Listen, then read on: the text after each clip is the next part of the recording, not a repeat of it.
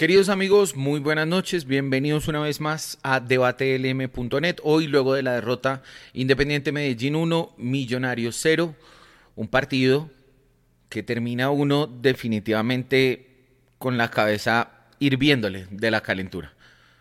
Es increíble que en el minuto 16 al equipo rival le expulsen al arquero y se juega hasta el minuto 96 80 minutos más y Millonarios no sea capaz ni siquiera de empatar el partido. Una jugada eh, de una salida mala, un control de balón malo, una salida mala de Larry Vázquez, un control malo de Cuenú, le roban la pelota, un penal que algunos pueden decir no fue, otros pueden decir si fue. Yo por mi parte digo que sí fue penal de Juan Moreno. Convierte a Andrés Cadavid el primero para Independiente Medellín se sigue desarrollando el partido con normalidad. Una escapada muy buena de Jader Valencia tras pase largo de Daniel Ruiz. Expulsan al arquero eh, de ellos, Andrés Felipe Mosquera Marmolejo. Minuto 16. Y ahí ofensivamente se acaba la elaboración de juego del Medellín. Ofensivamente se acaba, digamos, un partido donde Medellín le propusiera algo a Millonarios. De ahí en más, Medellín solo intentó con pelotas largas, lo que pudiera pelear adelante el muchacho Diver Cambindo, lo que pudo pelear adelante eh, Juan Cuesta y no muchas más llegadas de Medellín. La tarea, en ese sentido, quedaba entonces para un Millonarios con sus 11 jugadores para manejar el partido, para manejar la pelota, para ir acercándose al arco rival. Y creo que la mano del técnico hoy no estuvo.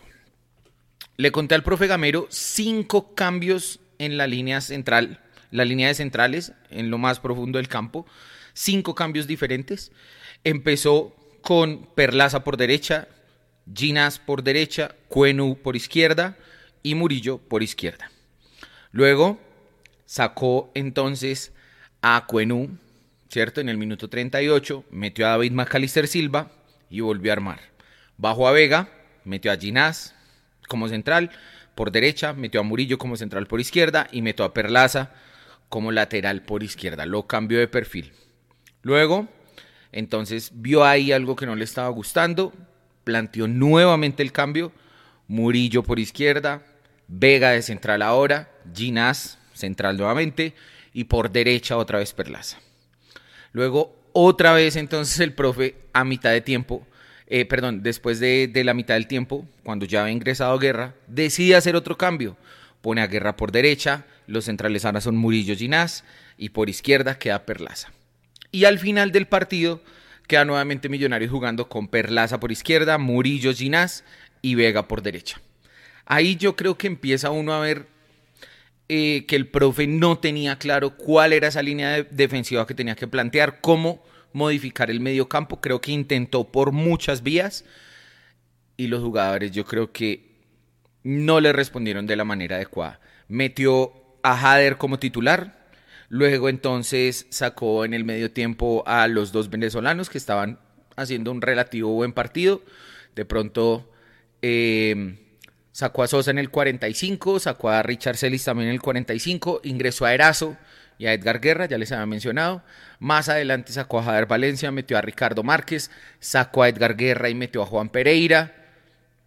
Intentó el profe Gamero por todos los lados, pero definitivamente creo yo que lo que le faltó, más que variar los jugadores, fue un plan de juego mucho mejor al que, al que propuso Millonarios ofensivamente el día de hoy. Termina uno molesto, termina uno bravo, la verdad, eh, con prácticamente nada de rescatar del partido de hoy. De pronto, eh, creo que hizo un, juego correcto dentro de, lo posible. Eh, y Vega tal vez, por ahí estuvo también cumpliendo atrás adelante. Le sacaron una amarilla que creo yo que era completamente al, contrario. la amarilla era para el jugador de Medellín, se la sacaron a, a Steven Vega, pero más allá de ellos, yo creo que el partido de Millonarios hoy en todos los puntos del campo es muy malo. Eh, vamos a estar hablando de eso, vamos a estar pendientes de cuando inicie la rueda de prensa del profe Alberto Gamero, a ver qué nos dice. Creo yo, creo yo, y lo digo eh, sin, sin afán de, mm, de tirarle al profe Gamero, ¿no? Creo yo que el profe Gamero hoy debería decirle al hincha de Millonarios, discúlpenme, equivoqué el camino, lo intenté y todo me salió mal. Él ya muchas veces nos ha dicho que hace los cambios pensando en mejorar al equipo. Dice que no hay malos cambios. Yo creo que hoy sí hubo malos cambios, sobre todo los que hizo en el medio tiempo, sacando a Sosa, sacando a Richard Celis, que era por ahí el que más estaba llegando en ataque, metiendo a Erazo, que no tuvo ni una clara, y metiendo a Guerra, que lo sacó a los 20 minutos, 25 minutos. Le doy la bienvenida a Luis Eduardo Martínez. Lucho, buenas noches, ¿cómo está? Bienvenido a debatelm.net. Tomemos aire, tomemos aire. Ayer en los millonarios.net radio decíamos que ¿qué le podíamos criticar a Gamero? Un equipo con la, mayor, la menor cantidad de goles recibidos, la diferencia, la diferencia de gol más grande, primero, jugando bien, eh, él había encontrado el equipo. ¿Qué le podíamos criticar a Gamero? Nada. Es más, ayer, ayer estábamos, eh, despidiendo a nuestros amigos Antipardo y hablando de algunas cositas pequeñas que creemos que, que más adelante le podrían hacer falta a Millonarios. Tema Perlaza, tema delanteros, pero realmente fue un programa muy tranquilo para lo que estamos acostumbrados nosotros. Hoy eh, quiero decir que vamos a hablar del partido de hoy, de hoy, para que la gente que, que no entiende que esto es un debate y que se deben decir las cosas malas, porque acá eh, pasa muchas veces, y yo digamos eh, también he, sido de esos, que uno entonces no puede criticar porque entonces eh, que todo está mal, que es un amargo, que vamos de primeros, que Gamero es el mejor, que Macalister es el mejor, que Juanito es el mejor todo lo que usted quiera. Pero hoy vamos a hablar del partido de hoy. Y el partido de hoy de Millonarios, comenzando por su director técnico, es penoso. ¿Por qué? Porque se descontrola con los cambios. No entendimos qué quiso hacer. Y creo que eh, eh, vamos a generalizar. Los cambios que hace a mitad de tiempo no los entiende nadie. Acá off the record, Puisa me decía, Sosa tenía amarilla y habían echado a uno y podían compensar. Pero digamos, esa no puede ser una justificación de que un jugador no puede jugar los 90 minutos porque lo puedan echar. Puede pasar, puede pasar. Ahora, usted saca a cualquiera de los dos venezolanos por meter a Erazo, Erazo, y en el partido nos, demuestra... Escuchamos a Gamero, Luchito. Vamos a escuchar a Gamero y ya continuamos. Les Cardona de Winsport. Bueno, para, yo tengo preguntas para los dos de entrada. Siempre hemos visto muy buenos equipos del profe Gamero en Medellín, siempre, no ha habido excepción. Pero yo hoy a Millonario no lo vi fino, lo vi incómodo desde el comienzo, lo vi sin reacción. Usted intentó muchas cosas y al final el equipo no, creo que no respondió. No sé si tiene alguna respuesta del por qué el equipo no encontró la ruta de un mejor resultado en la ciudad de Medellín. Un equipo que ha venido jugando muy bien en la liga. ¿Y qué leyó desde adentro McAllister? En el final 1 por 0 con el que perdió Millonarios hoy en la ciudad de Medellín. Buenas noches.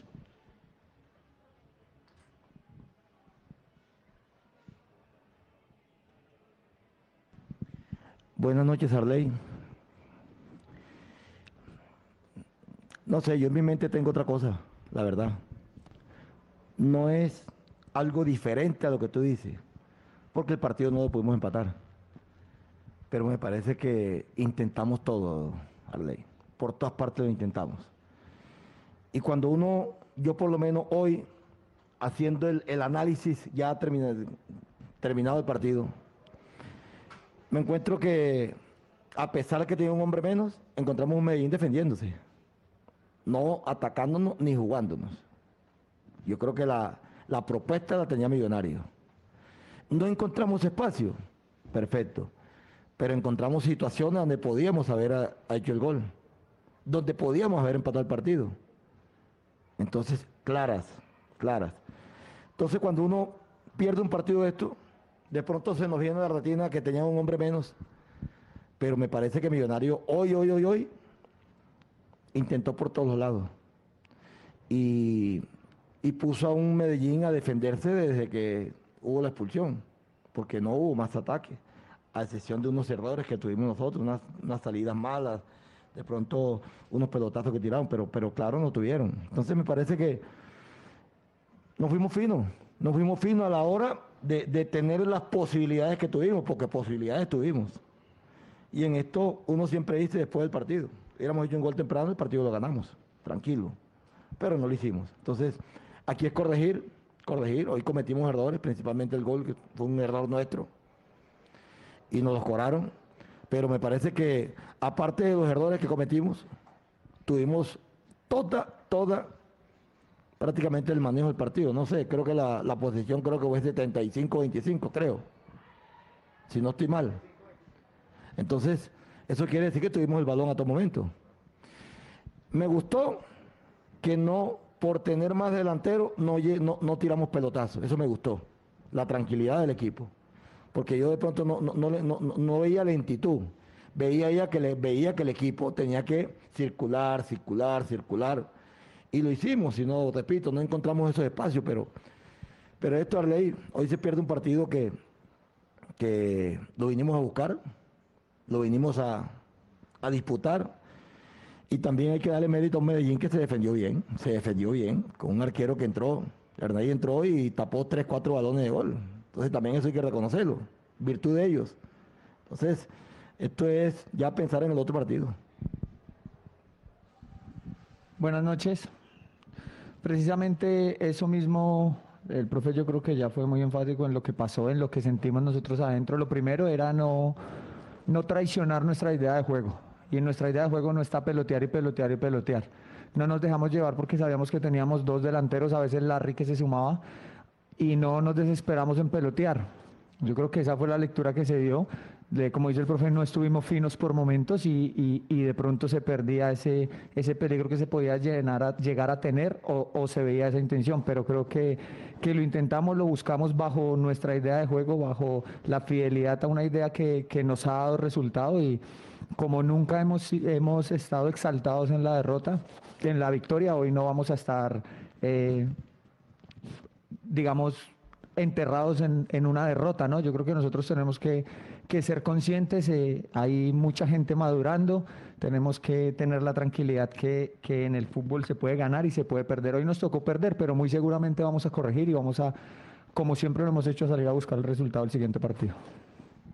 Por acá, profesor Mauricio Gordillo de los Millonarios.net. Profe, en las ruedas de prensa, usted ha dicho muchas veces que hay que tratar de tocar lo menos posible el equipo y sacar a los jugadores de su posición natural para no llenarlos de información y que los pueda confundir. ¿No sintió usted que con los cambios, con los movimientos que hizo hoy en el terreno de juego, eh, cambiar tantas veces, por ejemplo, el lateral derecho, ¿no sintió, profe, que terminó de confundir al equipo y, lo bien que se estaba haciendo hasta el cambio de Macalister Silva, como que el equipo se frenó y no volvió a encontrar espacios? Y para, para Macalister Silva, eh, Maca, en el segundo tiempo, eh, ¿Cómo le pareció la mitad del campo de Millonarios? ¿No sintió que eh, usted estaba tirado muy a la izquierda y de pronto faltó un nexo ahí en la mitad que se tenía con Sosa y que se perdió al incluir a, a Erazo en punta? Gracias. Mauricio, buenas noches también para ti. Mauro, en el fútbol tú sabes que después que terminan los partidos hay muchas soluciones, hay muchas respuestas, hay muchas preguntas. Pero yo, yo entiendo. Vega lo puse de lateral tú que eres de Bogotá, has jugado mucho partido de lateral. Entró un date central. Tú que has estado en Bogotá, has jugado mucho partido central. Perlaza jugó de lateral izquierdo. Tú que has estado en Bogotá, has jugado mucho partido de lateral izquierdo. Entonces yo ahí no veo confusión. Es que nosotros lo entrenamos. Esto no es que Gamero diga, hoy vamos a jugar con, con, Pepito de, de 9 sin saber qué va a hacer. No. Nosotros todo lo que hacemos, todo lo que hacemos lo entrenamos. Y aquí no se hace nada al azar y los muchachos lo saben nada al azar. En esto hay que tener, hay que tener eh, de pronto, a, lo mejor, ahora si de pronto hubiéramos ganado el partido, ¿qué estuviéramos diciendo? ¿Qué cambios tan verdacos? ¿Cierto? Se perdió, vamos a buscarle dónde están esos cambios. Entonces yo, yo la veo, no, no, no confundo porque, porque ellos le entrenan, ellos le entrenan. Y nosotros eh, durante las semanas hacemos, vamos perdiendo, hacemos esto, vamos ganando, hacemos esto y vamos empatando, hacemos esto. A veces hemos, hemos entrenado con un jugador menos. hemos entrenado con dos jugadores menos. Todo eso lo hacemos en la semana. Que hoy no se dio el gol, perfecto. Pero creo, creo que hoy hicimos todo, todo, todo. Habíamos presupuestado en un momento de pronto, si el partido se iba perdiendo, que iba a entrar Erazo y iba a entrar Márquez. Y los dos entraron. Y me parece que hoy vi que no se quitaron tantos espacios como en otros partidos. Porque el uno salía pivoteado, el otro entraba. Cuando el balón estaba en el costado, estaban los dos ahí. Hoy, repito, uno cuando pierde, uno, uno, uno, se fastidia. Pero hoy hubo muchas cosas buenas. Hoy, por ejemplo, lo de Márquez, eh, a pesar, a pesar que no hizo gol, pero hoy lo vi más enchufado, lo vi más metido. Eso es ganancia para nosotros, me parece a mí. Eh, me parece a mí que lo de lo de lo de lo de Vega, Vega, cuando Vega nosotros lo, posicionamos, acuérdense, teníamos dos con amarilla, Vega y, y Guerra. Yo opto por uno de los dos. ¿Quién tiene más experiencia? Vega. Venga, juega lateral y de guerra. Alguien pregunta, ¿por si Guerra entró? No, pero le sacó una amarilla ingenuamente por reclamar. Entonces, eso hay que hacerse ver al jugador, que eso no se puede hacer. Más cuando América eh, Medellín tiene un hombre de más. En cualquier momento lo podían sacar. Por eso saqué también a Cuenú. Pues en cualquier lo podían sacar. Y ellos lo saben. Pero repito, yo, de acuerdo a la pregunta tuya, no, no, o sea, no, no veo, no veo que el equipo se haya confundido, porque terminamos y terminamos con una línea de cuatro, con dos mediocentros, con dos extremos y con dos delanteros. Entonces, a corregir, vamos a corregir. Aquí queda corregir. Buenas noches. Eh, al tener dos delanteros, el bloque bajo de Medellín, yo creo que entre el central y el volante de marca de ellos no había 10 metros. Al tener dos delanteros donde uno tiene que salir y el, otro sostener, es muy difícil meterme para hacer la conexión de ellos, ¿no? Entonces yo tengo que utilizar el carril 2 para que Perlaza, que estaba haciendo profundo, utilice el carril 1. Larry ascendía para utilizar el carril 4 y Dani estaba abierto para el carril 5. Entonces hay momentos donde de pronto eh, yo quisiera, evidentemente, a veces ver los espacios adentro que se ven desde afuera. Yo como jugador lo digo porque también he estado en, la tribuna y, son inmensos. Pero adentro yo no veía que hubiese más de 5 o 6 metros entre central de Medellín y, volante de marca. ¿sí? De hecho, a veces me tocaba venir por delante de los volantes de marca de ellos para encontrar un lugar. ¿sí? Donde hubo un momento donde teníamos casi una, cinco delanteros. Entonces alguien tiene que descender. Entonces a veces de pronto es un, un poco lo que uno interpreta adentro, ¿no? Con otro... Eh, agravante, digámoslo de alguna manera, y no es una crítica, porque evidentemente si uno de pronto queda con 10 tan temprano también lo hubiese hecho, que Medellín, aparte de que hizo muy bien su bloque bajo, le bajó el ritmo al partido todo el tiempo. Y eso es una virtud. Sí, yo no voy a criticar eso porque es una virtud. Entonces también de pronto por ahí se veía un poco cortado el partido y, pareciese que no hubiese ritmo. Pero como dice el profe, nosotros no, no podemos eh, crucificarnos hoy en una derrota, sino al, al revés, ser muy constructivos, ser muy autocríticos y nada, ir para adelante como siempre lo hemos hecho. Profe David, buenas noches. Acá Gabriel Jiménez de Mundomillos. Estamos en este momento en vivo para nuestro tercer tiempo. Profe, ¿cuál es la lectura que se da para la salida de Sosa y de Celis que venían haciendo un gran partido? Y para Maca la pregunta es, el equipo llega a Medellín siendo líder, con una racha de siete partidos seguidos ganados en liga. ¿Siente que eso generó un peso adicional para enfrentar este partido de esta noche? Gracias. Buenas noches para ti. Yo interpretaba en el primer tiempo que el de Sosa y el de, y el de, y el de Celis, es que no tenemos que esperar siempre para hacer un cambio que juegue mal. Yo se lo dije a ellos, no están jugando mal, pero vamos perdiendo un partido. Tienen un hombre menos hay que buscar otra solución, hay que buscar otra Yo se los dije yo muy clarito.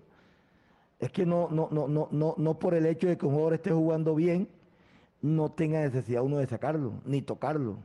Porque hay otras estrategias. ¿Y la estrategia cuál era? O metemos un hombre más. El señor Valencia estaba saliendo a pivotear. No que me quedaba un hombre allá en punta. Vamos a meterle un hombre más en punta. Para tener un hombre en punta, como Erazo, que entró, y para tener un hombre en punta también, como Valencia, que también entró, ¿qué necesitan ellos? Que los alimenten. ¿Desde dónde? Desde los costados. Por eso ingresó a guerra. Ya no había, yo se lo dije muy clarito, ya no vamos a hacer 300 toques como lo hacemos con Sosi y con, y con, y con Celi. Ya vamos a hacer 200, pero vamos a hacer más vertical. porque estábamos perdiendo partido. Entonces, esa es mi lectura de acuerdo a, a los dos cambios que me preguntaste. Buenas noches. Eh, creo que como lo, lo- dije ahorita, nosotros eh, no podemos dejar que esto nos afecte, ¿sí? No, no nos generó presión eh, el hecho de venir de líderes, porque llegamos a, a Medellín líderes y nos vamos de Medellín líderes. Entonces nosotros eh, sabíamos y era una responsabilidad para nosotros porque es algo que nos estamos proponiendo. Cuidar ese primer lugar, cuidar ese primer lugar, porque si nosotros cuidamos ese primer lugar, una cosa va a llevar a la otra y vamos a conseguir la entrada a los ocho. Entonces era más que una preocupación o una presión, era una motivación, la cual todavía la tenemos en las manos y esperamos en Bogotá poder aprovecharlo para seguir en esa posición. Hola, buenas noches, profesor Alberto Gavero, Macalister. eh, bienvenidos al Estadio Atanasio Girardot. Profesor, yo lo voy a sacar un poquito del tema táctico y del tema futbolístico, de, las eh, eh, realidades de juego que vivimos hoy, porque hoy Medellín metió 26 mil personas al Estadio Atanasio Girardot y todos tenían una bandera en la mano. ¿Ustedes cómo lo viven? Eh, ustedes que viajan, son líderes del campeonato y cuando van a este tipo de plazas futboleras, y me atrevería a decir que, no- que nosotros eh, quizás somos de, de- los que más eh, gente llevamos al estadio, tanto Nacional como Medellín, ¿ustedes cómo lo viven de- de- desde el banco? Eh, la presión que genera la hinchada precisamente desde la tribuna y, y si ustedes ven esto como un buen mensaje para lo que tiene que ver el fútbol profesional colombiano. Y a McAllister, gran admiración. Le quiero, le quiero consultar qué aprender de hoy, precisamente porque el de la adversidad el rival. Y bien lo dice usted, los favoritos por ser líderes y de pronto con una presión o no, ya eso eh, usted lo acaba de explicar. Eh, eh, ¿qué, apren- qué aprender de, la situación que vivieron hoy precisamente en el juego? Buenas noches también para ti. Yo hablé eso con el profe Comesaña antes de comenzar el partido cuando fui a saludar, que este es lo bonito del fútbol, ver un estadio así. Y, y él me manifestó eso. ¿Por qué el estadio está así? Hombre, porque, porque Medellín venía de ganar, de clasificar, y Millonario viene de líder. Eso es lo, lo bonito del fútbol. Por eso hoy el estadio estaba lleno. Por eso, para meterme también, por eso nuestra hinchada allá en Bogotá hoy está yendo al estadio porque está contento. Hay muchos que les gusta cómo juega el equipo, hay otros que no, es normal. Pero uno ve la felicidad del hincha cuando está en el estadio. Y esto de nosotros como técnicos es lo que más nos motiva. Primero, ver tanta gente feliz. Ver tanta gente feliz. Hoy la gente de Millonario de está triste pero, pero ah, muchos pensarán de, de que, el equipo vino a proponer y vino a jugar. Hoy la gente de Medellín está feliz, pero esto, esto es lo que el fútbol. Alguien tiene que estar feliz. Ahora nosotros esperamos allá el, el miércoles con Junior también que la gente nos acompañe y, poner a nuestra gente feliz, pero, pero yo sé, lo nosotros lo manifestamos. La alegría de nosotros es esa, ver un estadio así. Y yo creo que hoy la gente tuvo que haber salido contenta, primero porque Medellín ganó, y segundo porque vio también a un millonario que vino a proponer, que vino a buscar, que vino a jugar. Yo creo que ese es fútbol. Buenas noches. Eh, muchas gracias por las palabras. Yo creo que lo que, lo que yo dije ahorita en, en- en que nos faltó un poquito ser más finos, ¿no? Y yo creo que por momento nos faltó tomarnos un segundo más para, para decidir. Digamos, a veces de pronto, eh, en el afán de hacer rápido la circulación, no nos tomábamos el, segundo de más para entregar un poco mejor el balón y, por ahí de pronto en una mala entrega parar mal, que se pierda, que se vaya a la lateral, diferentes cositas que de pronto le alejan el peligro al contrario. Yo creo que, eso es lo que nos puede quedar de enseñanza hoy. Hola, profe Alberto y Mac 10, placer, buenas noches. Augusto Velosa, Grupo Rafa Gol. Hoy se están enfrentando, me parece, los dos equipos que en Colombia mejor están jugando fútbol, mejor están expresando fútbol, Medellín y Millonarios. Eh, pero y hemos hablado y usted se ha expresado, eh, eh, Alberto, sobre la cantidad de opciones, figura el arquero del Medellín, tres balones en los palos, etcétera, etcétera. Pero el tema es eh, esos primeros 10 minutos, ¿no? El cuando el gol del Medellín, el gol anulado del Medellín. Es el tema de concentración, ¿no es cierto? De concentración que aún fallan equipos. Pregunte, eh, papi. del Fútbol colombiano y el fútbol mundial en general, ¿no? La falta de Montero, Vargas, Bertel, Román, ¿no crees tú que también hizo, una bastante incidencia la falta de esos cuatro titulares del sistema defensivo porque le faltó el 75% de los titulares de la zona defensiva a, Millonarios. Y a Mac 10, ¿por qué entró Mac eh, y no fue titular? Venías de, tenías un problema físico, ¿no es cierto? No se sentía el cuerpo técnico completamente ¡Ah! tranquilo para ser titular eh, Mac, 10, es la pregunta. Alberto, adelante. Augusto, un abrazo para ti, qué alegría verte también. Mm, yo pienso, yo pienso, Augusto, que, que si bien es cierto, uno a veces cree y se imagina y por momentos sabe también que hay titulares y hay, hay, y hay alternantes, ¿me entiende? Pero, pero, pero, eh, yo viendo el partido hoy me parece que tú dijiste una cosa muy, muy, clarita, con Román, con Bertel, con con Vargas, con Montero, si cometes los errores que cometimos en los primeros 10 minutos, te van a hacer gol. Eso póngale la firma, con quien lo comete, con quien juegues. Pero es de eso, de no estar, de estar siempre concentrado, de saber que no podemos cometer errores como cometimos, porque el gol me parece que fue un error nuestro. Y el equipo y el rival también trabaja para eso, para buscar un error del equipo rival y cobrárselo, y hoy no lo cobraron. Pero a mí me parece, por ejemplo, la presentación de esos reemplazantes, reemplazantes, fue acorde a lo que veníamos haciendo nosotros, acorde a como venimos, como venimos jugando. Yo creo que eh, el, sistema defensivo me parece, me parece que el error de la primera jugada que, que el gol y, el penalti me parece que fueron los dos errores que tuvimos fundamentales para, para que ellos no pudieran, no pudieran hacer daño. Porque en el segundo tiempo una jugada que Ginal le va a devolver a, Moreno. Moreno sale, que no tiene por qué haber salido. Cometió error, pero no fue gol. Pero son errores, como dices tú, errores que, que, los comete cualquiera y cualquier equipo. Eso es lo que tenemos nosotros que buscar, no cometer esos errores. Pero yo repito, hoy no es que me vaya tranquilo, no es que me vaya feliz, no. Uno siempre cuando pierde se preocupa y, y busca busca dónde están los errores, qué pasó, qué hubo. Yo voy a mirar el video. Pero también me voy con una, con una sensación de lo que decía Silva. Aquí vinimos a proponer, vinimos a jugar, vinimos a buscar el partido y vinimos a, a presionar a Medellín desde el primer minuto. Porque cuando estábamos con 11 versus 11, estábamos presionando a Medellín en su inicio de juego. No nos salía jugando. Entonces, hay cosas buenas, hay cosas buenas, Gusto, hay que corregir normalmente. Yo lo que le digo a ellos, ganando, perdiendo, empatando, hay que, hay que corregir. Y vamos a corregir, pero, pero hoy no es de un todo como de pronto como, como fue el partido. Se perdieron tres puntos clave, tres puntos importantes, que nos podían ya clasificar. Pero todavía estamos ahí en el primer lugar y vamos a tratar, como dijo Silva, de, defender lo que más podamos eh, esa posición para en estas, en estas ocho fechas que quedan.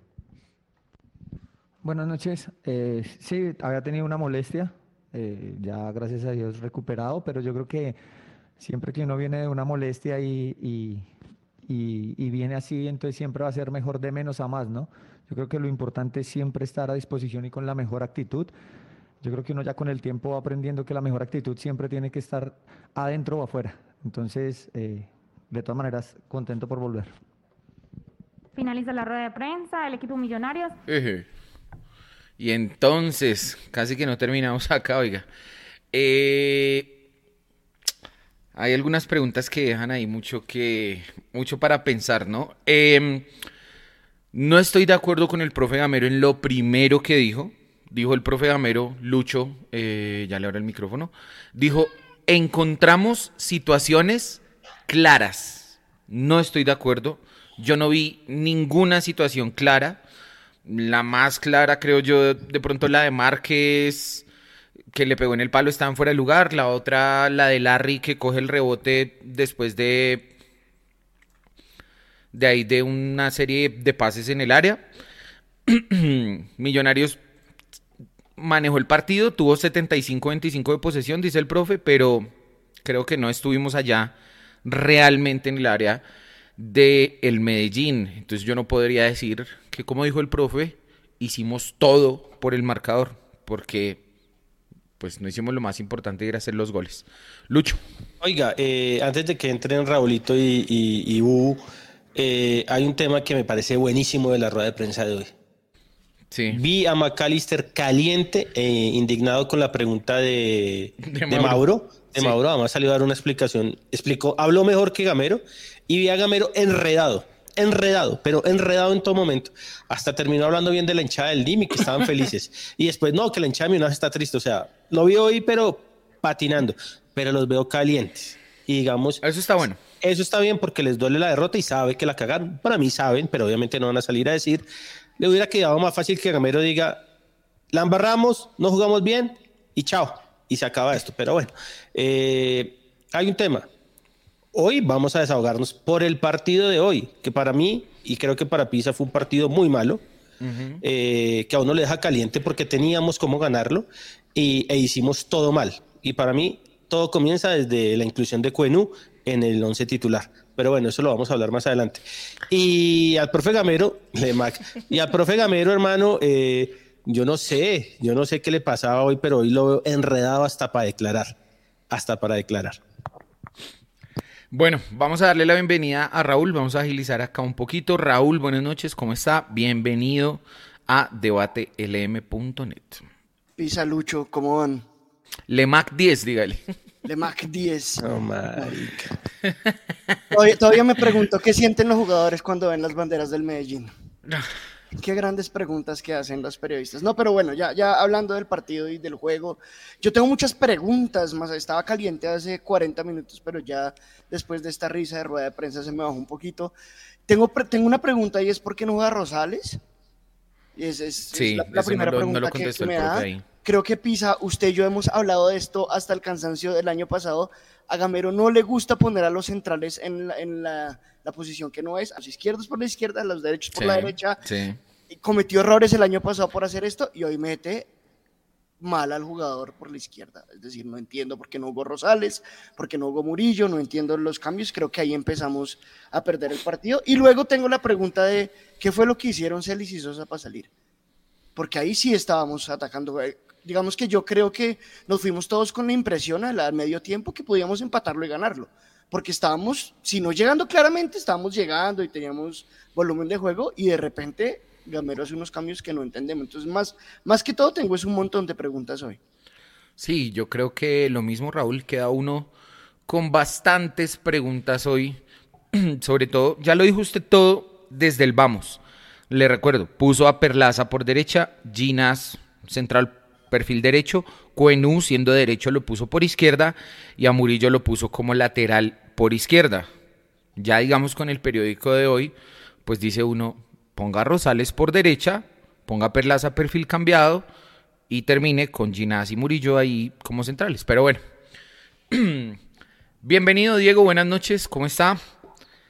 Impresiones del partido del día de hoy, amigo. ¿Usted está como, como el profe? Con ayuda. No, vea, al- algo que ustedes saben que yo manejo muy bien el, el- el- o tengo algo de conocimiento en el tema de apuestas. Tan terrible fueron los cambios de Gamero que Millonarios antes del partido pagaba arriba de 3-4. 3-4. Cuando hace el gol el Medellín, sube la cuota de Millonarios. Cuando expulsan al arquero del Medellín, empieza a bajar y empieza a bajar muchísimo. Estaba abajo de 3. Llegó a un Sí. punto de estar en 2-4. Millonarios Sí. cierra el primer tiempo con una cuota de 2-5. Y apenas hace los cambios, la cuota de Millonarios sube a 5. Eso lo explica todo. Sí. Eso muestra todo el mal análisis de Gamero en el partido. Y ahorita yo hacía caras, acá me estaba volviendo loco cuando Gamero decía, es que el hecho de que un jugador esté jugando bien no significa que se tenga que quedar en el campo. Entonces, ¿para qué? O no sea- a los que están jugando mal.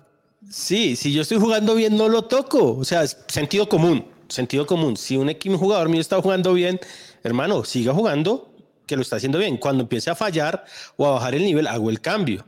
O si se cansa. Eh, no entiendo. O sea, hoy, hoy Gamero realmente esa rueda de prensa es para guardarla. Cuando mi no sea campeón y decirle, profe, mire las burradas que usted dijo ese día. Ahora. Profe. Profe. No, no, no, muy mal, muy mal, muy mal, muy mal. No, y, y vea que Pisa, Pisa hablaba de, de- de las que se acordaba ahorita de las opciones claras o claras para Millonarios, del segundo tiempo, pero es que en el primer tiempo los que estaban generando opciones eran Sosa y Celis, nadie más. Claro, claro, si es que para mí Celis fue el que más llegó allá al fondo del campo. Sí, eran, eran los que le estaban dando fútbol a Millonarios y uno decía, en el segundo tiempo salimos a comérnoslos. O sea, por más que se metan atrás y busquen, porque es que eran Sosa, Celis y Daniel los que estaban filtrando balones por el medio. Y a mí me tenía sumamente sorprendido el hecho de que Millonarios, cuando un equipo se le mete atrás y no tiene cómo responderle, Millonarios empieza a tirar centro tras centro, tras centro, tras centro.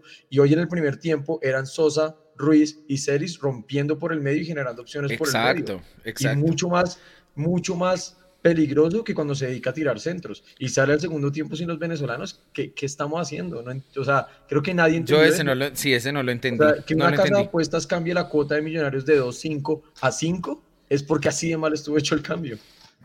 No, y, y realmente uno siempre encuentra en, entre las opiniones de todos nosotros eh, cosas, gente a favor y gente en contra. Pero en los cambios de Sosa y Celis, que no vi la primera persona que me justificara los cambios. Lo único fue que lo que hablábamos acá, que de pronto por la amarilla, eh, Gamero se, se, cura en salud pero no puede ser posible. Pero saque a Sosa solamente. Pero, pero a, Sosa sí le sacaron amarilla. A Sosa sí le sacaron amarilla. Yo no vi, es que yo, tampoco, la vi. Yo no vi. pero pues si usted lo dice. No, no, no, no, no, no. Yo estoy preguntando porque yo estaba convencido que sí, pero me puse a mirar el registro del partido y no veo amarilla para Sosa. Entonces mucho peor, porque además, además si hay algo que le hemos aplaudido a los venezolanos, a Sosa y a Celis, es que van al frente, hermano. Es el presidente. no, no, no, no, no, Bueno, eh, muchachos, van al... Hoy yo nunca, yo veo el partido y hoy el segundo tiempo lo escuché con audífonos porque ya no me soportaba más a estos manes. Al, comentarista que se notaba que era más hincha del Medellín o que le, iba, le hacían fuerza al Medellín. Hermano, hoy putié, como hacía mucho no puteaba acá en mi casa absolutamente a todos, porque para mí era increíble lo que estaba pasando. Sí, no, es que de verdad que termina uno muy caliente, sobre todo porque uno, digamos, uno siempre queda con la idea de que 11 le deberían ganar a 10. Sí, digamos, si es cierto lo que el profe Gamero dice, Medellín se puso unas líneas muy cortas atrás, quedaron nueve locos allá con el arquero y al otro lado de la cancha quedó el delantero y le tiraban el balón a ver qué pasaba, sí, seguro. Pero, pero sí, sí, sí queda uno ahí con un, con un mal sabor de boca luego de no poder ni siquiera pegarle al arco con real peligro. Es que para mí no hubo un tiro al arco que tuviera real peligro. Mm, me acabo de acordar. otro. en el remate del caballo sí fue muy buena. Esa fue buena, esa fue buena. Una. La de el, palo, el palo de Márquez estaba en fuera de lugar. Y el palo de Perlaza en el tiro libre. De resto. Sí, sí, sí. Nada más, muy poco. Recordemos que tiros al palo no cuentan como tiros al arco. sí. Y, además están fuera de lugar. Vamos a tener esa discusión hoy. bueno, venga, hablemos. Ahora, hay otro tema, pisa, pisa rap. Hágale, hágale, hágale. rap antes de eh, ese, ese versito de Maca que, que no, hermano, que hay que tener el balón y hay que llevarlo. No, nada, yo quiero millonarios como lo estamos haciendo con los venecos. Al frente, al frente, generando. Obviamente, obviamente hay el chance de que se pierda el balón y pase lo que pasa normalmente. Pero, hermano, hay que jugar al frente. Hay que jugar al frente. Eso de tener el balón, dígame. Una, una, cosa, faltan cinco minutos para que se acabe el partido. Saca el, el juez y ni siquiera ahí se desesperan a centrar ni siquiera ahí se desesperan a pegarle. Maca se desespera y le pegan la No, no, no, no, no, pero es que tocaban el balón. el, árbitro un desastre, pero nos dio dos minutos más de lo, de lo que debería dar. Y como que el árbitro estaba esperando, oiga, péguenle.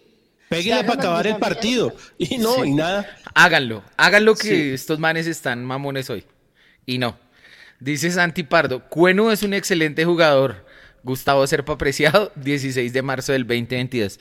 Bueno, les iba a hacer la primera pregunta de la noche. Eh, minuto 3, un error saliendo de Larry Vázquez, un error haciéndole ahí la cobertura, corrigiéndole el error de Cuenú y otro error atrás de Juan Moreno. ¿Cómo vieron ustedes a Juan Moreno eh, en el partido de hoy? No, no tiene la culpa de nada. Es penalti, es penalti. Pero hermano, hermano, mano a mano, siempre hay el riesgo de que usted cometa el penalti y nada, casi lo tapa, obviamente no lo tapó, pero creo que hoy uno no puede criticarle nada a Juanito. Ahora, es que no le llegaron, tampoco, ¿no? Tampoco Pero le llegaron. ojo sí. que un centro la iba soltando también. Ah, pero Eh, no, pero- con Ginás. No, bueno, No, ahora no, le vamos a cuadrar en la todas. No, no, no, no, no. perdona Pero, pero me escucha, me escucha. Hay un tema de confianza. Raúl tiene el memorial, el memorial, tiene minuto a minuto. Tiene un tema Tan, de tan, confianza. tan, Está anda sin confianza. No, sí da, sí da muchos nervios. O sea, hay jugadas No. en, las que, es que- en las que uno dice, o sea, yo estoy 100% seguro de que un partido, así hubiera sido penal o no hubiera sido penal, la forma en la que se mueve Juanito cuando va a salir, cuando sale al, el balón que cabecea Ginás y eso, genera mucha desconfianza. Desde él mismo tiene desconfianza. Y con Montero son partidos totalmente diferentes. O sea, no estoy diciendo que con Montero no hubiera sido el penal o que Montero hubiera sacado el penal. De pronto alguien puede llegar a pensarlo, pero sí es muy diferente el tema de confianza y de cómo es el movimiento del arquero dentro del área grande. El de Juanito no tiene nada que compararse al de Montero. Pero No, ojo que sea- el penal no es culpa de él. Es, es parecido no, al para penal que hace, que hace Sí, no, Montero no. en Pasto. No, y hay un tema, que- hay un Exacto, tema que defensa- lo que exacto. pasa, lo que pasa es que no podemos, no podemos compararnos, no podemos comparar a Montero y a Juanito. O sea, eso es lo primero. O sea, no los podemos comparar. Y ahora, yo creo que estamos siendo eh, pre, no precavidos, no, eh, se me fue la palabra, predispuestos contra Juanito. Entonces estamos más pendientes de las cosas. Pero eso que Sí. se movió mal y que generó nervios, para mí no fue así. Para mí no fue así y creo que lo demostró es que no le llegaron. A mí no, no le llegaron. ¿Qué es lo que da más rabia? Que si uno dijera es que el Medellín nos peloteó y hizo 17 remates de, eh, al arco y 7 polas que sacó Juanito, que el palo, lo que sea. Pero hermano, Medellín nos llegó dos, dos tiros, dos tiros y no más. Y el blooper de, del mono y, y- y Juanito que hubiera sido ya Benny Hill. No, yo- Benny Hill y Sábado Felices. Yo en un momento vi ese balón de cabeza del mono yendo para el arco y dije, nah, hijo de madre. Ensuciados y con el agua penal, lejos. Yo sí, vi, yo sí vi penal, pero digamos, Sí. en e- este fin de semana en el, en el partido Real Barça, el jamming. de- Usted estaba hincho, huevón. No hable de eso, Eh. que usted ni siquiera estaba en sus cinco sentidos. Ahora va a decir que vio el penal partido. no, el penal que, que intenta inventarse Vinicius, sí, hay gente que lo argumenta y por ese lado de pronto puede ser que el man se empieza a votar antes de que Juanito lo toque. Pero igual yo sí vi penal. No, es penal, es penal. Yo también vi el penal. mano. Hay personas acá que igual Acá, dicen David. que no les pareció penal. Ah, Hay personas que sí les parece penal. Es De mi ahora. Sí es penal. Está claro. Eh, David, hermano, estamos Obviamente- de acuerdo con usted. Obviamente yo hubiera preferido, yo hubiera preferido que el árbitro vaya y lo mire en el bar y diga, no, no es penal, por supuesto. Pues obviamente. Así como, digamos, en la jugada discutida de la expulsión de el arquero de ellos, el árbitro pudo haberse quedado con la amarilla de haber dicho, no, es que no es último hombre porque va hacia afuera y venía de cada vida a cerrarle el ángulo, petitín patatán. Lo echó, yo, bravo, lo echó, nos, le sacaron al mejor que tenían luego de las bajas que ya, que ya se habían dado en la previa. Entonces, pues ahí sí, Y es que esa es la vaina, que puede No que. Millonarios no haya generado balones muy claros o, o que no haya generado realmente peligro, pero sí tuvo que actuar el arquero de Medellín y lo hizo bien. Entonces, por lo menos, eh, lo hemos visto con el Tolima el semestre pasado, lo que sufrimos cuando le sacamos a Montero, que creímos que era su mejor jugador, y en cuadrangulares el arquero suplente nos hace tremendos partidos. Y hoy también entró un man que no era el titular y respondió. Entonces, muchas veces a Millonarios le falta eso, que Juanito no responde y no tuvo la culpa, listo, pero entonces Cueno uno responde que es el recambio de Vargas. Y Millonarios llevamos año y medio, dos años diciendo que es que Millonarios no tiene recambio, no tiene quien reemplace a un titular que sabemos que es muy bueno, Bueno. y esté a un nivel similar. Pero le hago, le hago la pregunta. Eh, Cuenú no respondió. Quiero decir, a ver, déjenme matizarla. Cuenú se equivoca en la primera jugada, ¿cierto? En la del gol, porque hace un control malo y le deja todo el camino despejado a, a Diver Cambindo para que él se meta al área con el balón. Aparte se va al piso. Tan. Luego en una jugada realmente sin mucha importancia se hace sacar la amarilla y el profe Gamero decide relevarlo. La amarilla es en el minuto 33. El profe Gamero cinco minutos después en el 38 decide hacer el relevo, sacar a Cuenú, meter a David Silva a la mitad, luego de que ya ellos también habían sacado uno de sus elementos, sacaron a José Hernández para mm, meter al arquero Luis Vázquez. Eh, ¿Ustedes creen que el partido, esos 38 minutos de Cuenú, fueron, digamos, realmente tan malos? Raúl. Sí, sí, sí, fueron muy malos. Pero digamos que tam- tampoco le vamos a echar toda la culpa a Cuenu. A mi Cuenu cuando llegó no me pareció un mal jugador, en el Bucaramanga jugaba bien, pero lo están Gracias, poniendo Gustavo. por el perfil que no es. Eh, de nada, señor Lucho. Pero, pero lo están poniendo por el perfil que no es, con una defensa que no tiene laterales, sino que están en un central jugando de lateral. Pero sí, el partido de Cuenú fue terrible. Yo, yo le, le quiero sumar ahí una cosa. Cuenú en el Bucaramanga era una defensa un poco más profunda, ¿sí? Una defensa que se defiende mucho más contra el arquero y Mucho no da tanto lento, espacio en la espalda. Exacto, es un defensor más lento que por ejemplo Ginás, que por ejemplo Vargas, ¿cierto? Y yo creo que acá, en el momento en que Millonarios juega mucho más adelante, la defensa mucho más jugada, pues sí es un espacio grande el que le queda a Cueno en la espalda. Entonces, Diego, Cuenu hoy, ¿sí No. fue tan malo el partido? Ya me dijo que sí, pero Pues argumento. es que, pues es que Juanca, para mí, yo cuando, cuando era, bueno, cuando jugaba fútbol y me tocaba hacer alguna especie de Ay, técnica, yo tenía la regla de que el que cometiera un error y no bajara a defender o algo, salía. Sí, Pues afortunadamente no soy técnico de fútbol ni nada, pero entonces... ¿Y cuántos cambios podía hacer? No, yo no sé, los que fueran. Por ah, con razón. Pero, pero para mí en mi filosofía, un jugador que, que me cueste tres puntos no, no vuelve a jugar en mi equipo. Entonces me pareció terrible porque lo regalamos. O sea, y, y, y en medio de todo, un partido como este a mí me deja tranquilo porque es que Medellín no lo gana, Millonarios lo pierde solo. Y no tan tranquilo porque es que por esa razón fue la que no fuimos campeones el semestre pasado. No porque los equipos fueron Claro. superiores, sino porque Millonarios los perdía solo. Pero en medio de todo me, me deja algo de tranquilidad decir como no vimos a un equipo superior a Millonarios jugando de local con 30 mil personas en su estadio. Yo no vi nunca un Medellín superior. Millonarios entregó el realmente- partido solo y lo perdió solo. Y A mí realmente el no me preocupa. de eso. A mí no me preocupa, digamos, eh, esa parte. A mí lo que más me preocupa, Diego, es que no hayamos sido capaz, capaces, al menos de generar esa opción que uno dice, jue madre, el arquero la sacó de verdad de Pero, chimba. Juanca, ¿usted se acuerda que Pero yo he dicho en muchos debates que Millonarios juega muy bien de visitante porque no encuentra Ujú. una defensa cerrada y que en Bogotá contra equipos Claro, chicos claro, muchas claro. veces le cuesta De acuerdo. romper una defensa cerrada. Estoy de Entonces acuerdo. Medellín se ve 1-0 arriba con uno menos y ¿qué va a hacer? Lo que hizo todo el partido, cerrarse y a Millonarios siempre, la- al Millonario de Gamero siempre le ha costado eso. Y siempre me vuelvo a acordar del Millonarios Tolima en Bogotá, donde fue un 0-0 en el cual Millonarios tenía el arquero en su cancha y los otros 21 jugadores estaban en la cancha del Tolima todo el partido. Y Millonarios de Gamero siempre le ha costado eso. Lucho, Eh, Cuenu. yo, a, yo a Cuenu no lo vuelvo ni a llamar. Yo a como no lo voy a llamar. Así los cu, eh, ¿cómo diríamos? Los cu- cuenistas eh, estén acá diciendo que pobrecito y que eh, por qué lo vamos a coger de chivo expiatorio ni nada, hermano. Primero todo, no tiene como ser titular en Millonarios. O sea, y creo que hoy Gamero se da cuenta que uno no puede improvisar. Él improvisó en todo el partido. Gamero se dedicó hoy a improvisar. Tan es así que Guerra entró, jugó de, de extremo, después de lateral, lo sacó y todo. Eh, lo de hoy es falta de ritmo, falta de técnica y falta de concentración. A usted le pueden hacer un pase hacia atrás, hermano, como lo hizo Larry. Y para mí Larry no tiene la culpa. Bótela.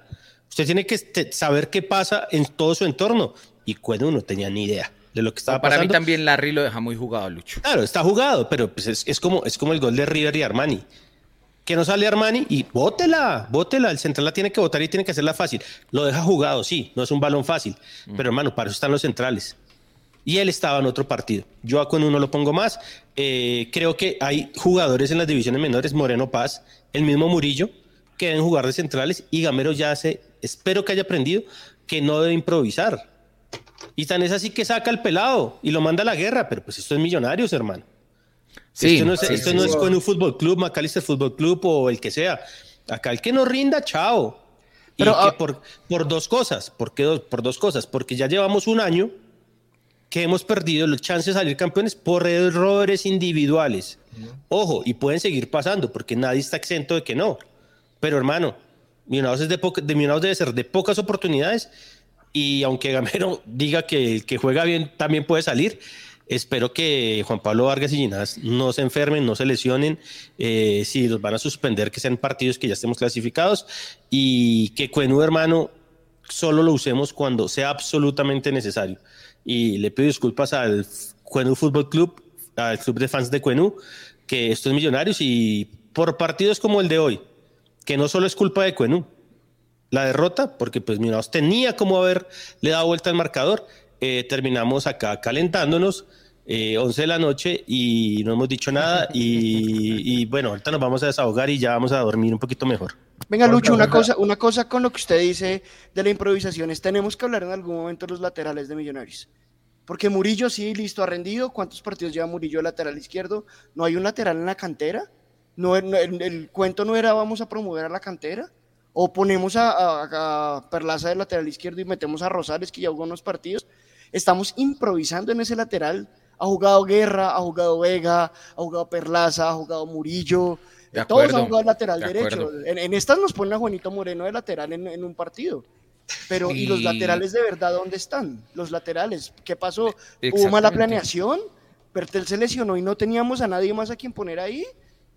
No sé, no sé qué pasa con, con la planeación deportiva con los laterales. Sí, yo creo que ese, ese punto, Raúl, que usted toca es bastante preocupante, sobre todo porque yo creo que el plan B para Bertel y el plan B para Román, pues ha sido el mismo hasta hoy, que es Perlaza.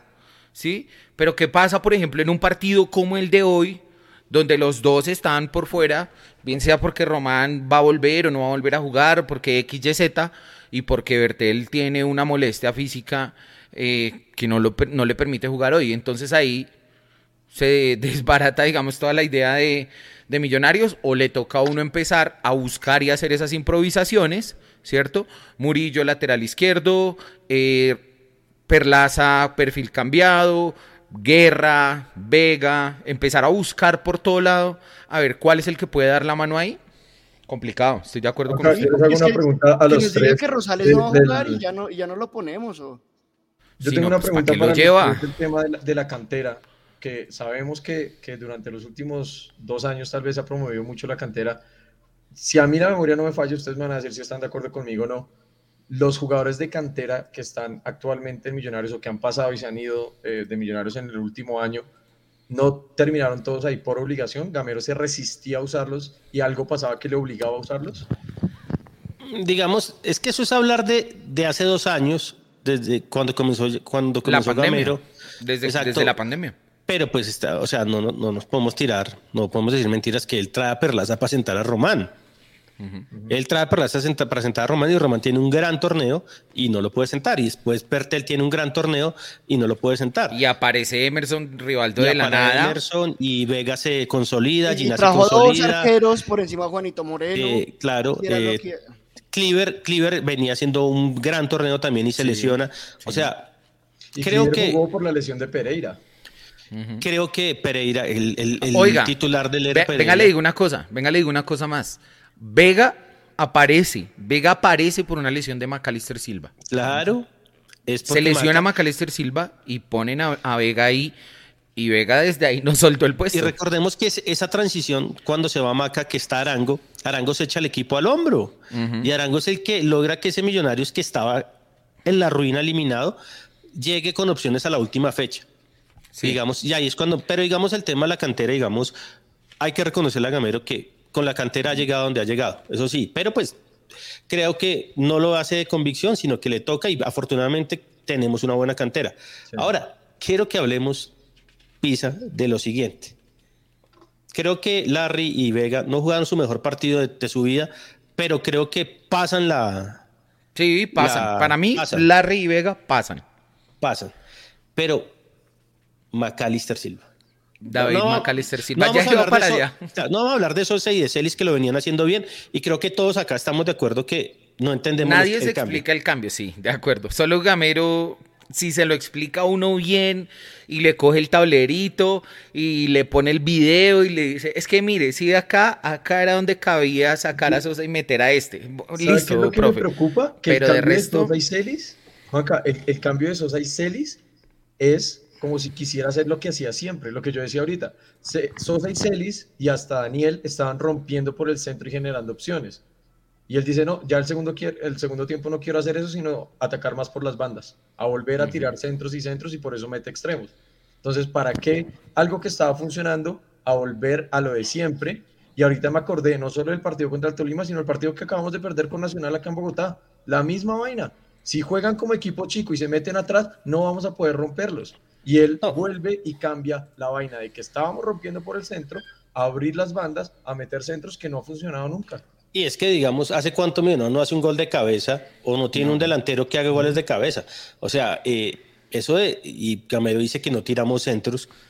O sea, no tiramos centros bien, porque ninguno, ninguno lo cabeceamos, pero centros tiramos y mal. Murillo, o sea, yo cosas que le digo a Iguarán. No, Murillo por la izquierda no mete un centro bueno, eso sí. Le digo a Iguarán, ustedes duran, ustedes lo único que hacen es entrenar todos los días, porque lo único que hace el jugador de fútbol, desafortunadamente, no hace más.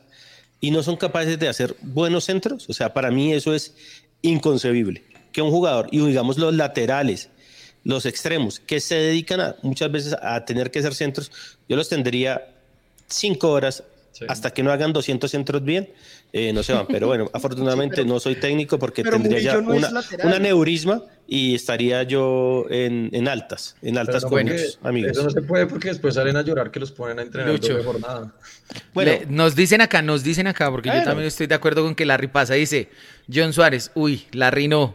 Dice Alvin, Uy, no, hoy Larry estuvo flojísimo, dicen por acá. Ahora, puede, ser, eh, puede ser Pisa, que es flojísimo, de acuerdo a los dos últimos partidos que han sido muy sí, buenos. Que han sido buenos, sí. Muy buenos. Es más, para mí la figura del partido pasado no es Daniel Ruiz, para mí es Larry Vázquez. Sí que no que Daniel Ruiz con el penalti y el gol se lo, se lo lleva. Pero para mí la figura contra Once Caldas fue Larry Vázquez. Pero digamos que hoy no jugó también de con los partidos pasados. Listo, ahora, listo, listo. Ahora vamos a hablar del tema y déjeme hablar a mí primero. Hágale, Macalister Silva. David yo soy el defensor más grande de Maca. Yo a Maca lo voy a defender. Creo que Maca es un monstruo jugando al fútbol, pero hasta que no esté bien y hasta que no entienda que Millonarios tiene que jugar más vertical, como lo hacen Celis y Sosa, creo que Maca, para mí, no tiene puesto en la titular. ¿Por qué? Porque es que no está, y hoy lo demostró.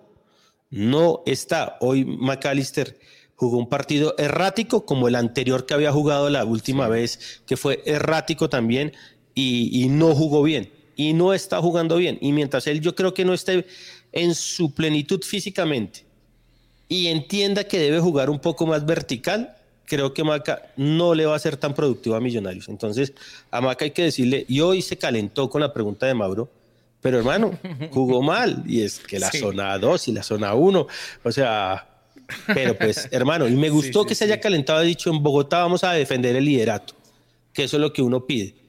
Pero hermano, contra Fluminense también jugó mal. Esos fueron los dos últimos partidos que, le vi. Es que desafortunadamente Lucho, David Macalister Silva este semestre no ha hecho un partido realmente bueno. Un partido, digamos, como los que terminó haciendo en la temporada pasada. ¿sí? Este semestre todavía no ha hecho un partido bueno y ahí es donde uno dice, si está, si Macalister Silva de pronto lo meten porque puede dar una indicación, pues la puede dar desde afuera y, que otro sea el que cumpla ahí la labor, ¿no? Diego, ¿usted qué piensa del tema de Macalister Silva? ¿Cómo lo vio y cómo lo ha visto en general, digamos, en estos, en estos partidos? Yo venía hoy a exponer algo que llevo pensando hace tres o cuatro fechas y pensé que Lucho me iba a debatir, pero me acaba de dar la, o acaba acabamos de estar de acuerdo. Yo llevo diciendo hace tres o cuatro fechas que si McAllister no levanta cabeza, Sosa lo va a sacar de la titular. Y creo que hoy ya quedó más que claro que, que sí es mejor iniciar los partidos con Sosa que con Maca. Para el miedo mío es que como Maca es el capo, porque es el capo del equipo, no lo sienten, que normalmente pasa con todos los jugadores que son los capos de los equipos pero pues Maca hoy no está para jugar. Y hay un tema. Uno esperaría que Maca juegue con Sosa y con Celis para que tenga más la tenga más fácil él. Sí. Pero si lo van a dejar solo y al lado de Perlaza, pues se le va a complicar más. ¿Por qué? Porque Macalister no es un pelado y Macalister nunca ha sido un jugador que vaya al frente, al frente, al frente. Ahora, le doy la razón. Si el equipo se mete, es más difícil. Y en Medellín hoy jugó a, no que no le empataran. Y yo lo entiendo. Con un jugador menos y con el líder y Millonarios hizo el negocio. Hizo el negocio. Hizo el negocio socio. Si le dan espacio, Millonarios por ahí le aprovecha. Claro por eso es inentendible los cambios de Gamero. Lo que dice usted, Bucela. Era encarar y buscar por el centro un gol, una, pegada, un penalti, lo que sea. Y nos dedicamos fue a tocar el balón hacia los lados y a tirar centricos que no funcionaban porque es que yo a Erazo no lo vi nada. Y a Jader tampoco le he visto los centros de Perlaza, los centros de Perlaza. Terribles. Los centrales saben dónde van a caer. luego de que les tira el primero, porque todos los tira igual. Usted ve eh, fútbol de otros lados, eh, fútbol del extranjero, de Europa si quiere, y ve que los centros no siempre van al mismo lado. Hay un centro que va adelante, hay un centro que va más atrás al borde del área, otro sobre el punto penal, hay otro que es rasante por el piso, buscando algún pie, ¿cierto? Diferentes herramientas ahí para meter ese centro. Yo entiendo lo que, lo que Perlaza dice. eh, porque él lo dijo una vez en una rueda de prensa. A mí desde que estuve en el Atlético Huila, cuando ta, ta, ta, me dijeron, meta el centro que hay algo pasa. Y sí, seguro hay algo pasa. Pero La si saca- mete la saca el siempre el, rival. mismo centro, lo que va a pasar es que la va a sacar el rival. ¿Sí? Pero bueno. Eh, Macalister Silva, Raúl. Una cosa, es el único cambio con el que estoy de acuerdo con Gamero hoy. No por la entrada de Maca ni cómo entró, sino porque vio que el Medellín se metió atrás y dijo voy a aprovechar ese volante para poner un volante más de creación Estoy y de acuerdo. tener dos, dos de marca. Es decir, La idea era muy buena. La idea era muy buena. Metemos La idea era muy buena, adelante, Maca que pueda dar fútbol, que pueda dar juego, pero Maca no está. Y este semestre no ha estado. Entonces está quedado físicamente, está dando mal los pases, está peleando bastante también porque está manoteando y está peleando porque Toda la se vida lo ha hecho. Sí, sí, pero Está se calienta. frustrado. Está Toda frustrado. la vida lo ha hecho. sí, sí. O sea, no digamos que eso sea una, una reacción a que está jugando mal. Sí, Toda la vida. Toda la- una, una vez lo criticamos por una manoteada a Ruiz, recuerdo. Bien el- hecho, el- Sí. porque ¿Bien Ruiz hecho? lo único que hacía era Sí. jugar para él. Señor Y- y- Raúl Escobar. Mire, Y- dice. no, sí, hágale, pero, hágale, pero, hágale. pero la verdad es que ni- el- pero tampoco había más. O sea, piensen que queríamos hacer ese cambio y que queríamos poner un jugador y, y mandar a alguien al ataque. Si metemos a Guerra, es otro por el lado y va a tapar a Celis o se va a tapar con Ruiz por el otro lado. Sí, en el banco no había nadie con esas características que nos pudiera dar ese cambio. Podría ser como Pereira, tal vez. Entonces, pues no lo sé. Para Señor mí- Sebas. Señor Tranquilo, Sebas. respire, No, sí. es que yo que soy Maca, Maccabi eh, hermano, Millonarios ha jugado tres partidos sin Silva y ha ganado los tres. O sea, y no es que lo han sentado, es que está lesionado. Entonces, Está lesionado y no está. O sea, ¿qué eh, hacemos? Y sí, y de crianza de gallinas, eh, mi amigo Bubucela tiene un galpón, Un- un 12 galpón. mil gallinas y vende eh, los huevitos y todo. De eso Entonces, más- sabemos de de eso. Sabemos de eso. Una crianza, una crianza tu Pero gallina. sí, o sea, el cambio, el Tú cambio de. Maca estuvo bien pensado. No había Para mí también estuvo ahí, conceptualmente bien pero- pensado, Pero Maca sí. no está y. No, y hubiera verdad- sido bueno si seguían Sosa y, y, y Celis y de pronto él jugaba más libre. Pero ya después, lo, lo que decimos acá, Maca no está en su nivel y le dejan toda la responsabilidad de crear porque Daniel Ruiz se, se me hace que el primer tiempo jugó muy mucho mejor y en el segundo se perdió, se perdió absolutamente. Y por la derecha, pero no, no podía enganchar y centrar. Y la derecha es que no le sirve en serio. a Ruiz Intentó mandar un centro terrible con derecha. Uy, sí, horrible. Lo mandó a las nubes. Para mí, para mí, la rueda de prensa la- el partido pasado, ¿no?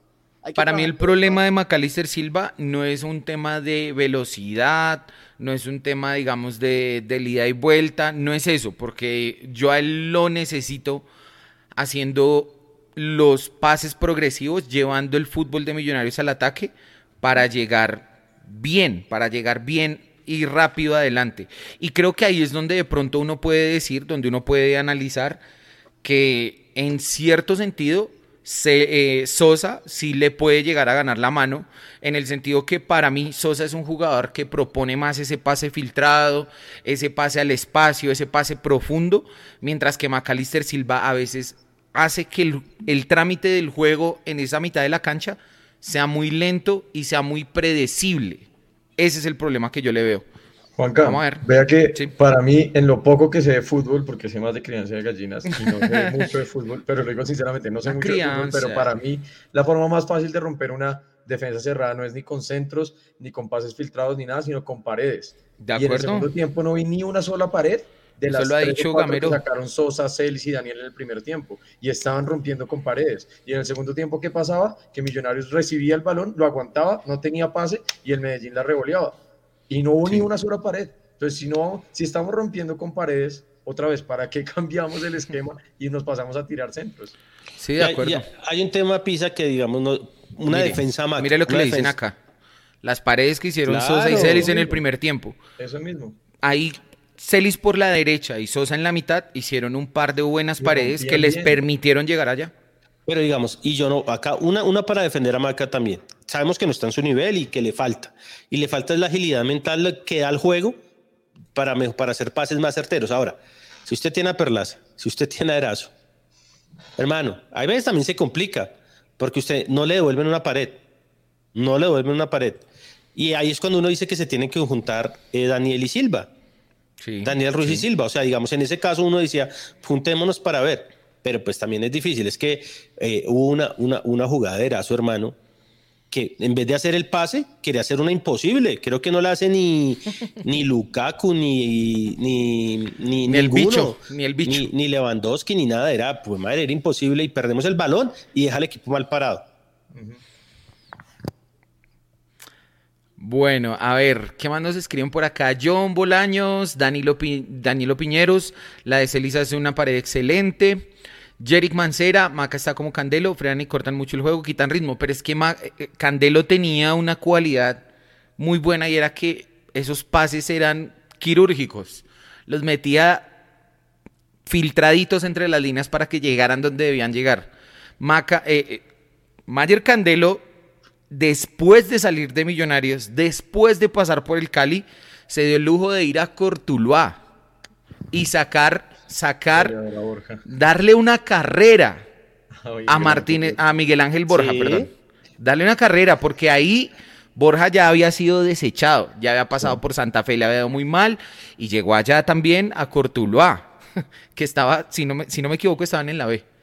Y Sí. ahí Mayer lo sacó goleador a Miguel Ángel Borja y ahí volvió otra vez este muchacho. Entonces yo creo que esa es la diferencia entre los jugadores. Ah, digamos, hay una comparación. Candelo era quirúrgico en sus pases. Sí, quirúrgico. Muchísimo más que Maca. O sea, ahí no hay, no comparación que, que, que Mayer era mucho mejor. Ahora, mi amigo Sebas, eh, no, puede decir lo que quiera, hermano. Diga que Sí. siga y baje las mayúsculas porque acá nadie grita. Usted que está gritando, por favor, Sebastián, Sí, Sebas. baje las mayúsculas. Primero viene y nos tira el carro encima y uno le responde y se pone bravo. No, fresco, mijo, porque. Porque sí. Listo, bueno. Dice acá Santi Gualdrón, a Gamero la tarjeta roja, al arquero rival lo volvió loco. Eh, solo centrar y centrar, regalar el balón al contrario. Además, Sinur 9 matador, pocos goles. Les iba a preguntar ahí por eso. Hoy vimos a los tres delanteros en la cancha, ya para irnos despidiendo. E inició el partido Jader Valencia. Luego metió el profe Gamero a Diego Erazo. Y por último metió a Ricardo Márquez. Tuvimos nuestros delanteros, porque esos son los que son. Si no lleva Abadía ya eh, a ningún partido, yo creo que Abadía ya no entra en esa rotación. Pero bueno, vamos a ver más adelante. ¿Cómo vieron ustedes hoy a los delanteros de Millonarios? Descríbanme ahí a cada uno de lo que ustedes pudieron ver, Lucho. No, pues el titular indiscutido hoy es el, el amuleto, no, el somalí. Hader, eh, sin lugar a dudas, o sea, obviamente no es el mejor delantero del fútbol colombiano, pero creo que Millonarios con él eh, tiene más opciones de hacer gol. Y yo quiero que los delanteros hagan gol. Eh, lo de Erazo, pues es que ya es indefendible. Y pues lo de Caballo, o sea, hoy le dieron 25 minutos. Sabes que hoy lo de Gamero fue, por donde usted se lo mire, no tiene realmente justificación. Eh, tristemente, y espero que no sea así, eh, en las finales necesitamos jugar sin delanteros y, y lograr los triunfos, porque es que no veo cómo, no veo cómo Erazo y Márquez hoy nos puede, sí, o sea, no, nos puedan dar una mano, desafortunadamente. Raúl, ¿usted cómo ve a los delanteros? Yo estoy acá dice David Roncancio. Primero Jader, luego Caballo y luego Erazo. Y sí, yo no sé, yo prefiero también a Caballo que a Erazo hoy. Sí, sí, sí. Y, y Jader, y Jader estaba jugando bien. También, también, hoy por primera vez jugamos con dos nueves, porque estaban de dos nueves adelante. pero muy mal. Eh, pero muy mal. O sea, bueno, también Gamero estuvo, aprovechó Es para que hoy- experimentar esos partidos. Este partido Hoy, hoy bien. sí, hoy di- uno dice Ruiz, todos, yo creo que el equipo no entendía nada, entonces empezó a jugar como en el colegio, con todos los cambios posicionales que hizo Gamero. Sí, Sí, pero, pero a mí me parece que, que ese, ese orden que dicen ahí está bien. Jader primero, luego Márquez y después Erazo. Creo que Jader está haciendo muy buenas diagonales. Esa diagonal que hace para la expulsión del arquero de ellos, pues ahí lo hizo bien. Pero también es que si no les llega el balón, sigue siendo jodido. Porque Celis podría jugar de delantero también. A mí, a mí eh, se me podría hace jugar que de falso tiene. 9, en serio. en serio, podría hacerlo, pero la verdad es que es lo que hay, ¿no? Vamos a ver. Sí, es que no contra- Sí, no, literalmente es lo que hay. que hay. Y, a ver, Raúl, desde, desde el inicio del semestre yo creo que era una preocupación que nosotros teníamos, que la gente en general tenía, porque es que por más que uno tenga la buena onda y la buena intención y le desee lo mejor a Millonarios, uno se va dando cuenta que los jugadores que están trayendo por ahí no son de pronto del nivel que uno espera, ¿no? Pero bueno, dice acá Martín Perdomo, Jader, Caballo, Abadía, Erazo. Y que ponga Dice Miguel Rodríguez. Claro, digamos, ahí es cuando uno. Yo de Gamero le da otro chance a Gabadía, porque es que los otros no le han demostrado nada. Yo le daría otro chance a Badía, a ver qué. Pero pues, el profe, por eso se gana lo que se gana. Bueno, eh, un saludo acá a mi amigo Miguel Rodríguez. que Miguel, nos vemos- Miguel. Nos vemos el viernes. ¿Ese- ese es Straight Edge? Sí. ¿Qué van a ver? De, la cuna al cajor. No, no, no, vamos a ir a cenar. Vamos a ir a Ah, cenar. No, El sábado, perdón, el esto- sábado. es- estos hardcoreeros de ahora. No. vamos a ir a, a concierto y Pero, pero es y que el, no. Luchito, el hardcore no vale 300 mil. Sí, está El hardcore caro. es en la calle, papá, ¿Cuánto palumba. vale? 300, 300 luquitas. ¿Cuánto vale la boleta del domingo del Estéreo Picnic, Diego, que usted está vendiendo? No, la consiguen 70. No, estaba o sea, estaba, o sea, yo la vendí en 300, pero porque la Ah, compré bueno. hace dos años en eso. Pero en taquilla, o sea, si uno la compra directamente a Stereo Picnic, están como en 450. No, es que no. Y es que, digamos, para ustedes es el único grupo. Porque los Sí, demás, digamos, claro. son relleno. No, y aparte, aparte toca Turnstile a la misma hora de Doja Cat. Baila. Ya no sé Bueno. Doja Cat. Es muy bueno. Dicen acá, lástima Badía, dice ahí Sebas. Le están cobrando una embarrada porque es un delantero muy bravo. ¿Qué más nos dicen por Ya, acá? ay, mire, viejo Sebas, hermano, estoy de Ah. acuerdo. Estamos Mm. de acuerdo.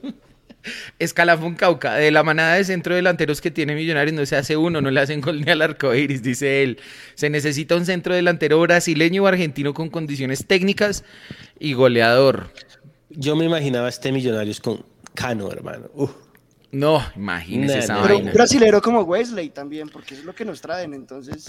No, pero, pero es que Raúl, ahí es donde uno Ese dice. jugador del Medellín, bueno. El del Medellín, hermano. Uno ahí es donde bueno. dice, oiga, eh, Pons, ¿quién era ese man antes de, de que le estuviera Bambino, yendo el bien Bambino narraba muchos partidos y... en no, Medellín ahorita? Pero ahí Bueno. está el del Cali. ¿Cómo es que llama el del Cali que el Serpa dijo que no lo traía por el apellido? Buletich. Que Buletich, que porque terminaba en Ish sería mejor que Erazo, pues sí. El binomio versus Turnstile. Bueno, queridos amigos, eh, yo creo que hoy ya nos vamos despidiendo. Ya impresiones finales, esperar el próximo partido que será contra Junior acá en Bogotá, si no me equivoco. Y eh, pues qué sensaciones les quedan, qué creen que debería pasar en estos días para llegar de mejor manera a ese partido, Diego. Le doy la oportunidad de primeras. No, pues lo que ya dijimos de lo que me preocupa el recambio y que, y que no hay nueve, que es lo, lo que llevamos hablando los últimos 20 minutos, pero pues otra vez vuelvo a que Millonarios perdió el partido hoy solo, no lo ganó el Medellín y, y si jugamos como venimos jugando siempre contra el Junior, pues no debería complicársenos la victoria, a no ser que pase lo que pasó con Nacional y con Medellín y es que nos hagan un gol rápido y se metan atrás a jugar como equipo chico, siempre y cuando estemos uno a uno y logremos romper rápido el ceros, pues eh, hasta por encima le podemos pasar al Junior así juegue con toda su titular y todo, y más porque pues sabemos que Junior en la altura siempre la dio muy mal. Entonces me preocupa el tema del recambio, que, que, que pues no, no va a estar Vargas, no va a estar Montero, entonces es, es complicado, pero, pero pues Millonarios concentrado y sin cometer errores, sin que Millonarios pierda, Millonarios mismo el partido, podemos ganarle al Junior y ojalá le ganemos. Listo, Dieguito. Feliz noche. Descanse. Oh. Nos vemos en estos días. ¿Qué, qué hace Lucho? bueno, Raúl, despedida para el día de hoy, si es tan amable, compañero. Nos desahogamos, ya insultamos, nos reímos con las respuestas de Gamero, seguimos siendo líderes. Creo que, creo que a veces se, se nos borra eso de la cabeza porque fue un mal partido, pero bueno, seguimos siendo líderes con algunas preocupaciones, pero contra el, partido contra el Junior, pues vamos a ver cómo, cómo resuelve sobre todo lo de los laterales, que, que, es lo que más me preocupa, porque pues a Juanito lo va a poner, pero cuando llegue Montero va a ser Montero el titular, pero con los laterales sí me preocupa. Eh, nada, esperar que la semana completa... Oiga, venga, espere, deténgase, ya que usted lo menciona, ya que lo menciona, ¿usted propondría otros laterales para el partido contra Junior? Sí, no, o sea, yo jugaría con Rosales por la derecha, Perlaza por la izquierda, Murillo y Ginás. Listo. o sea, usted metería a Perlaza, a, Rosales desde el vamos. Sí. Y, a, Perlaza que no es, o sea, que no es el gran lateral izquierdo, pero ha jugado ahí, lo ha hecho más o menos decentemente. Y, dejar de quemar a Murillo. Murillo es un central que lo ha hecho más o menos bien cuando juega de central, pero cuando se va al ataque hace cosas como las que hizo hoy, que tenía tres jugadores y las entró a la tribuna. Bueno, si Bertel vuelve. Si ah, bueno, no, si, Bertel vuelve. Va a su puesto.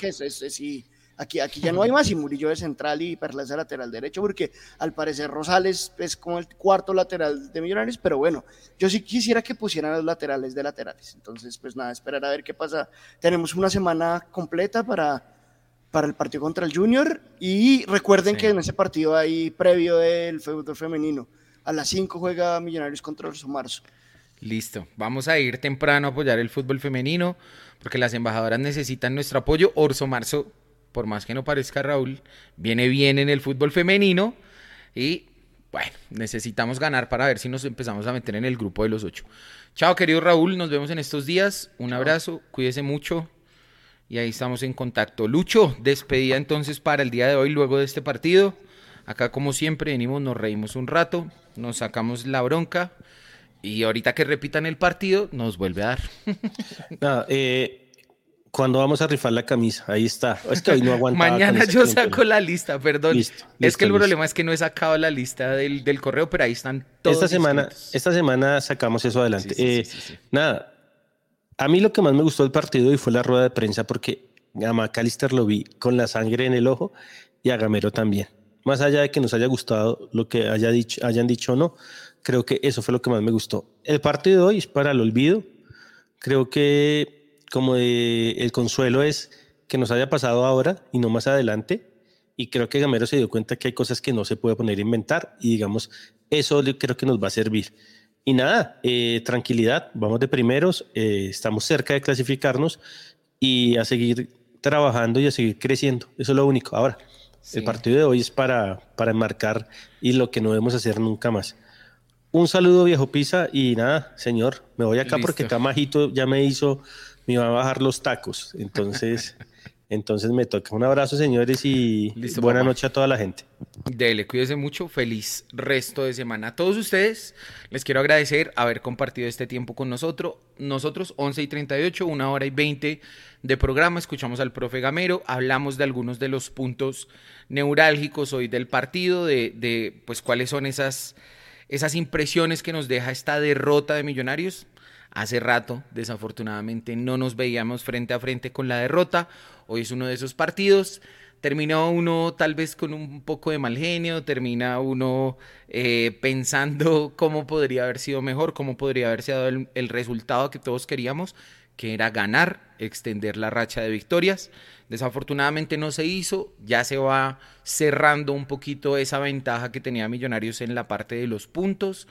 Eh, hay que ganar el próximo partido si queremos mantenernos en la parte alta de la tabla, quiero decir, en el primer lugar. Y bueno, tiene el profe Gamero una semana larguita para preparar, para repetirse el partido, para repasar los errores, para aprender y corregir sobre ellos y hacer una mejor presentación contra nuestro próximo rival, que será el Junior de Barranquilla. A todos ustedes, feliz noche, feliz resto de semana. Nos vemos en el próximo programa y como siempre, aguante millonarios. Chao mi gente, feliz noche.